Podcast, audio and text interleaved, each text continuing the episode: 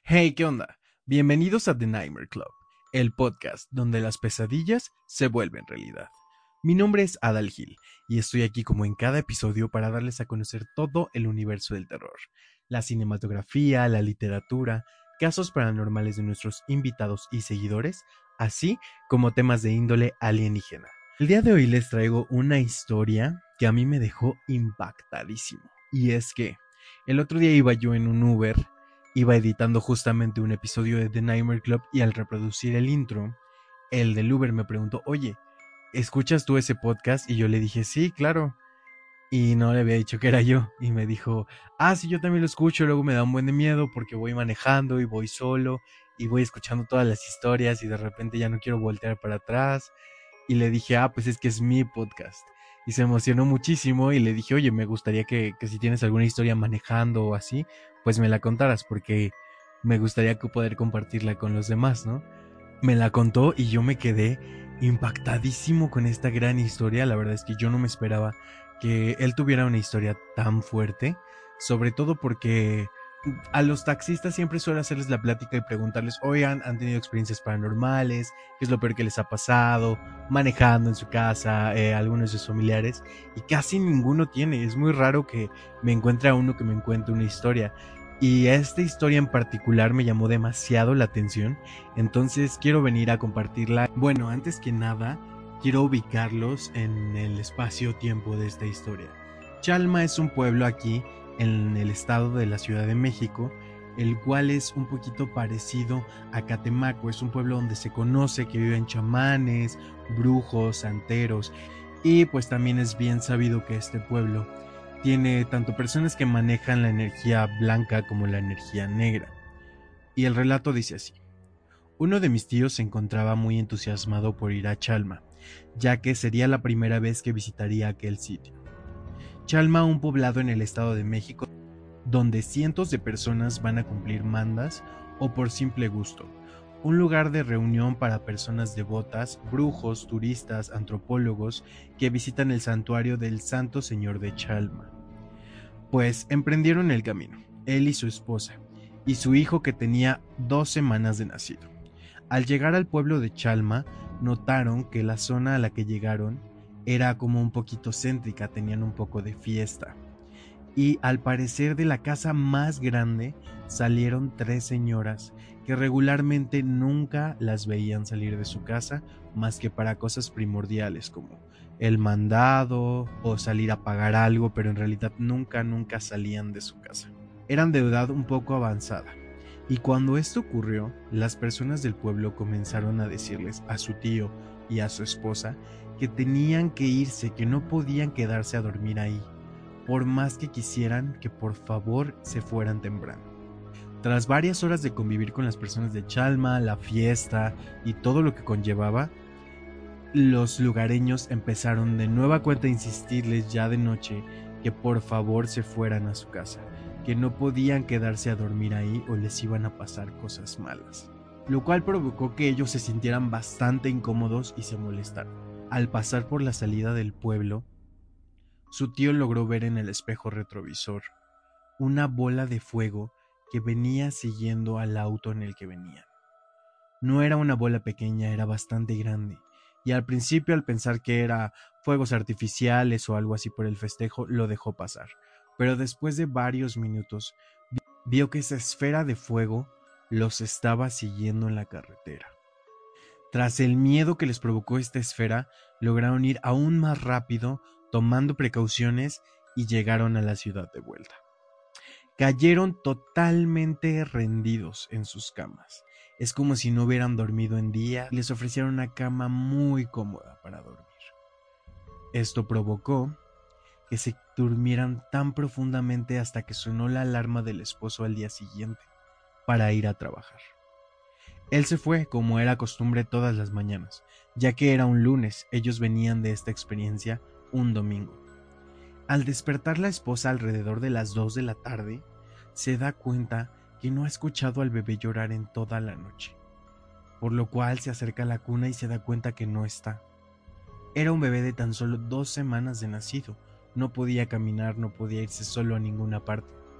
Entonces ocurrió lo peor Ella comenzó a ponerse nerviosa y su mejor pensamiento fue, de seguro mi esposo se lo llevó al trabajo.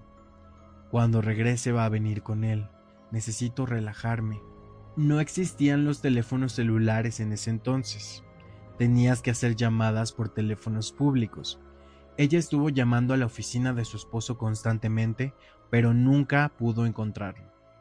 La secretaria, cuando el esposo regresó del descanso para la comida, decidió comunicárselo, decirle que su esposa había estado llamado demasiadas veces y que le insistía en comunicarlo, pero pues él no se encontraba ahí en ese momento. Lo que hizo fue salirse de su trabajo y correr ya que presentía que algo malo estaba pasando. Tomó el auto y llegó lo más rápido que pudo. Al llegar a la casa y ver a su esposa, ella se percata de que el bebé ya no se encontraba con su esposo como ella lo sospechaba, y que en realidad nunca fue así. Él la última vez que lo vio, lo vio dormido de madrugada cuando salió a trabajar. Pues resulta que de tanta preocupación lo único que se les ocurrió fue buscar al bebé alrededor de la casa.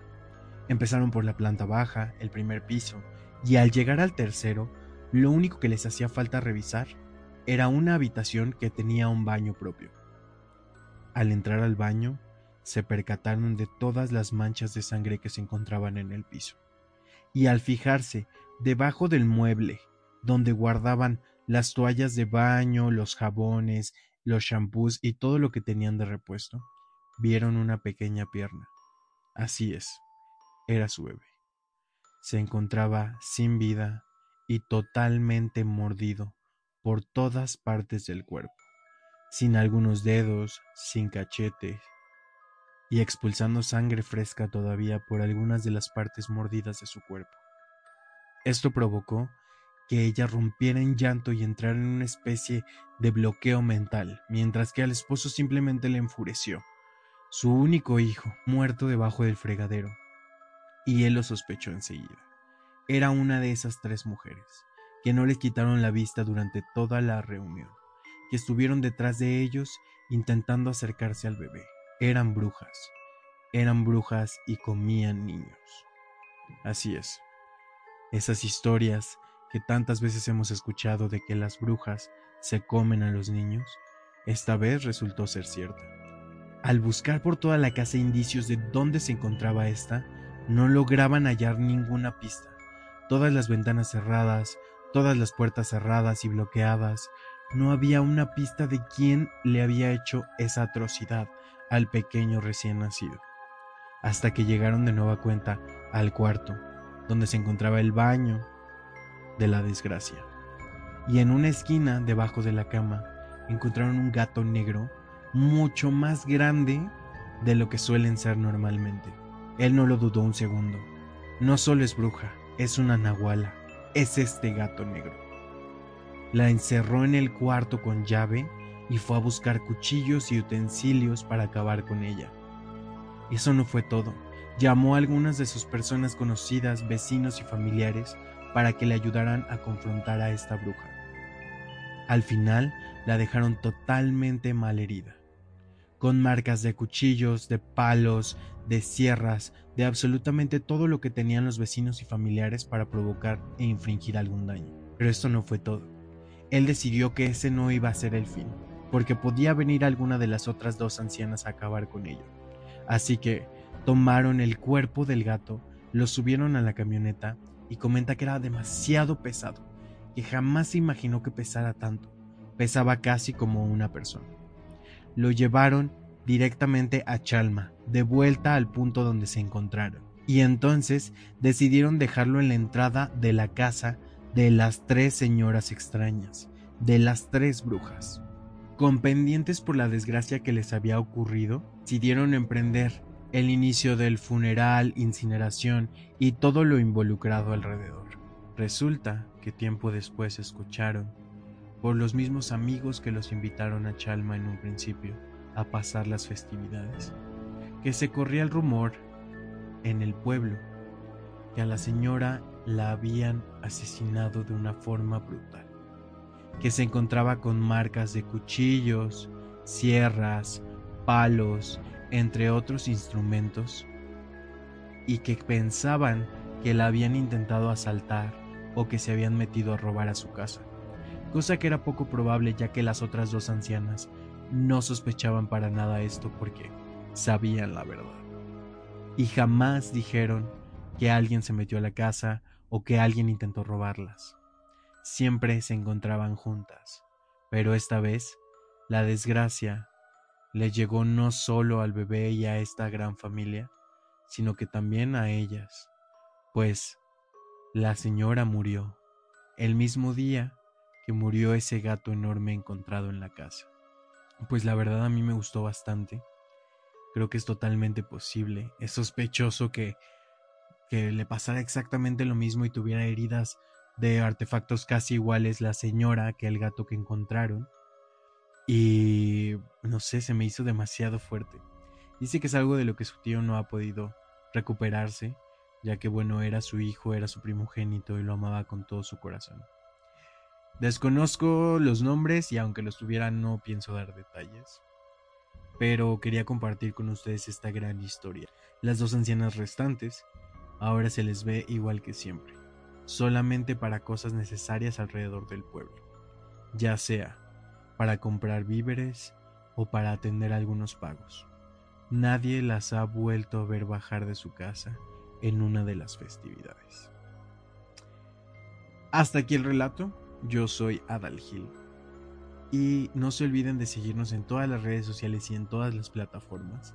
Estamos en Spotify, en Apple Podcast, en Amazon Music, en YouTube, en absolutamente todos lados.